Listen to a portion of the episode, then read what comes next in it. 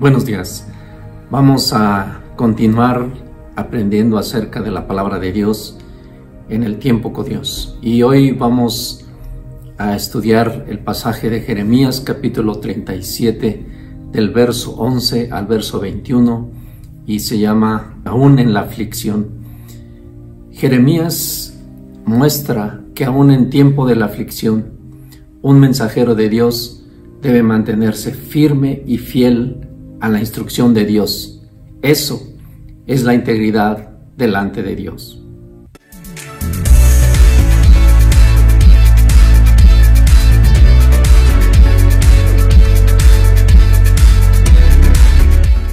Vamos a leer el pasaje. Jeremías 37, 11 al 14 dice esto. Y aconteció que cuando el ejército de los caldeos se retiró de Jerusalén a causa del ejército de Faraón. Salía Jeremías de Jerusalén para irse a tierra de Benjamín, para apartarse de en medio del pueblo. Y cuando fue a la puerta de Benjamín, estaba allí un capitán que se llamaba Irías, hijo de Selemías, hijo de Hananías, el cual apresó al profeta Jeremías diciendo, Tú te pasas a los caldeos y Jeremías dijo, falso, no me paso a los caldeos, pero él no lo escuchó, sino prendió Irías a Jeremías y lo llevó delante de los príncipes. Jeremías había anunciado abiertamente la palabra de Dios, había proclamado un mensaje de disciplina y de confrontación a la manera vivir separada de Dios que tenían en aquel momento. Por ello, no era bien visto en medio de esa comunidad y por eso Jeremías es acusado injustamente. Vamos a continuar leyendo el verso 15 y 17. Dice, y los príncipes se airaron contra Jeremías y le azotaron y le pusieron en prisión en la casa del escriba Jonatán, porque la habían convertido en cárcel Entró pues Jeremías en la casa de la cisterna y en las bóvedas, y habiendo estado allí Jeremías por muchos días, el rey Sedequías envió y le sacó, y le preguntó el rey secretamente en su casa, y dijo, ¿hay palabra de Jehová? Y Jeremías dijo, hay, y dijo más, en mano del rey de Babilonia, serás entregado. Ahora Jeremías es puesto en prisión por hablar del mensaje de Dios. Él estaba en prisión, pero no el mensaje de Dios. Su voz seguía estando libre para anunciar el mensaje de Dios. Y más aún, cuando el rey va y lo saca de la cárcel, Jeremías habló abiertamente delante del rey Sedequías, aunque él sabía que era un mensaje que no le iba a gustar al rey. Jeremías tenía una palabra para el rey diciéndole que él iba a ser tomado por el rey de Babilonia. Pero lo que vemos aquí es el ejemplo de la integridad de Jeremías aún en medio de la aflicción, aún en medio donde su vida corría riesgos.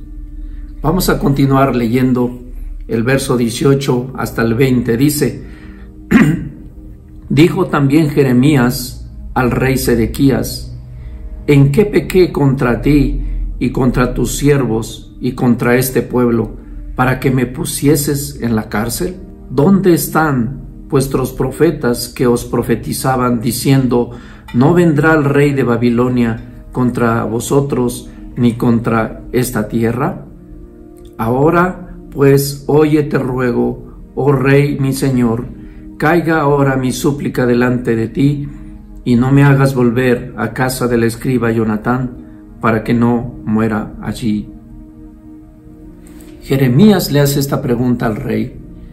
¿Dónde están los profetas que solamente hablan palabra que la gente quiere escuchar? Jeremías le pregunta y cuestiona al rey, ¿Dónde están aquellos profetas que solo hablaron lo que la gente quería escuchar y que no se atrevieron a exhortar a la población, a las personas, a volverse al camino de Dios? Dios nos envía la palabra que necesitamos para nuestro bien. Aceptemos su palabra en todo tiempo y en todas circunstancias. Y en ocasiones el mensaje de la palabra no se va a alinear con lo que nosotros personalmente queremos. Pero sin duda, la palabra de Dios siempre viene con un buen propósito. Así que escuchemos y aceptemos y obedezcamos la palabra de Dios en todo tiempo y en toda circunstancia. Y vamos a cerrar con el verso 21. Dice aquí, entonces dio orden el rey Sedequías y custodiaron, custodiaron a Jeremías en el patio de la cárcel, haciéndole dar una torta de pan al día de la calle de los panaderos hasta que todo el pan de la ciudad se gastase y quedó Jeremías en el patio de la cárcel. Cuando hablamos conforme a la palabra de Dios, Dios va a darnos ese respaldo.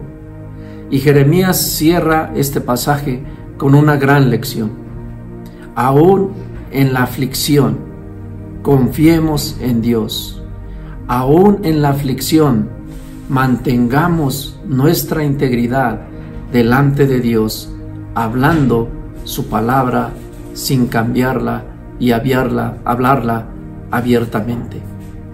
Este pasaje nos da una lección de lo que es la integridad de los mensajeros de Dios delante de Él, aún en medio de las circunstancias y aún en medio de la aflicción. Pues que este mensaje nos deje una reflexión para cada uno de nosotros que estamos deseosos de hablar el mensaje de la palabra. Que Dios les bendiga y nos vemos en la siguiente transmisión. Hasta luego.